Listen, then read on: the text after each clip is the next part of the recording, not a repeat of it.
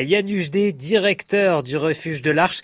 Nous sommes devant le kiosque à l'entrée du parc, kiosque où l'on peut lire quelques conseils sur les gestes à faire si l'on trouve un animal blessé près de chez soi. Nous avons une activité de, soins à la faune locale à travers notre centre de sauvegarde Valentine et Jacques Perrin euh, qui accueille euh, entre 700 et 800 animaux tous les ans. Donc déjà, un animal qu'on soupçonne en perdition, euh, il faut se poser la question de savoir s'il est vraiment en perdition et s'il est utile de le ramasser. Ça, c'est vraiment la question, je dirais, quasiment primordiale et cruciale qu'il faut se poser avant toute chose. Malheureusement, beaucoup d'animaux sont ramassés à tort. Ça concerne surtout les petits d'oiseaux ou même de, mammifères, parce que chez les chevreuils, par exemple, c'est malheureusement souvent le cas. Par exemple, si je trouve un, jeune merle qui s'est blessé, euh, qui a essayé de s'envoler et qui n'a pas réussi, Qu'est-ce que je dois faire? Le vol n'est pas forcément toujours très performant pour les jeunes oiseaux.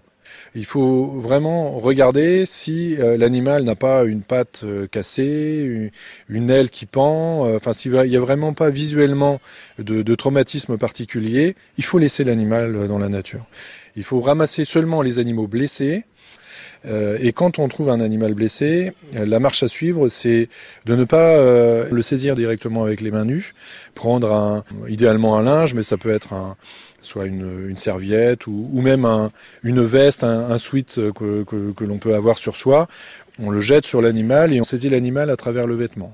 Et ensuite, on place l'animal idéalement dans un carton. Pourquoi dans un carton? Un carton c'est souple, contrairement à une cage avec des barreaux. Les, les barreaux sont, sont vraiment euh, le dernier des contenants utilisés parce que ça abîme les plumes souvent.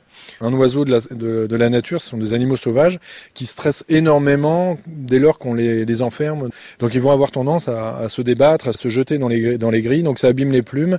Ça peut provoquer des traumatismes supplémentaires. Ils peuvent s'abîmer la tête, euh, souvent la base du, du bec, ou passer une aile entre deux barreaux et, des fois même aller jusqu'à se fracturer une aile tellement ils se, ils se débattent de manière euh, très, très intense.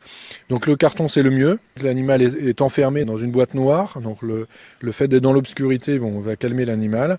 Il faut juste faire des trous perforés pour assurer une ventilation à l'intérieur du carton et c'est tout ce qu'il faut faire et c'est la meilleure des choses à faire. Si on ne peut pas euh, apporter l'animal directement à un centre comme le nôtre, vous pouvez amener l'animal chez vous et le laisser dans un endroit calme et puis euh, dès que c'est possible, dès le lendemain, le, transférer dans, un centre de sauvegarde.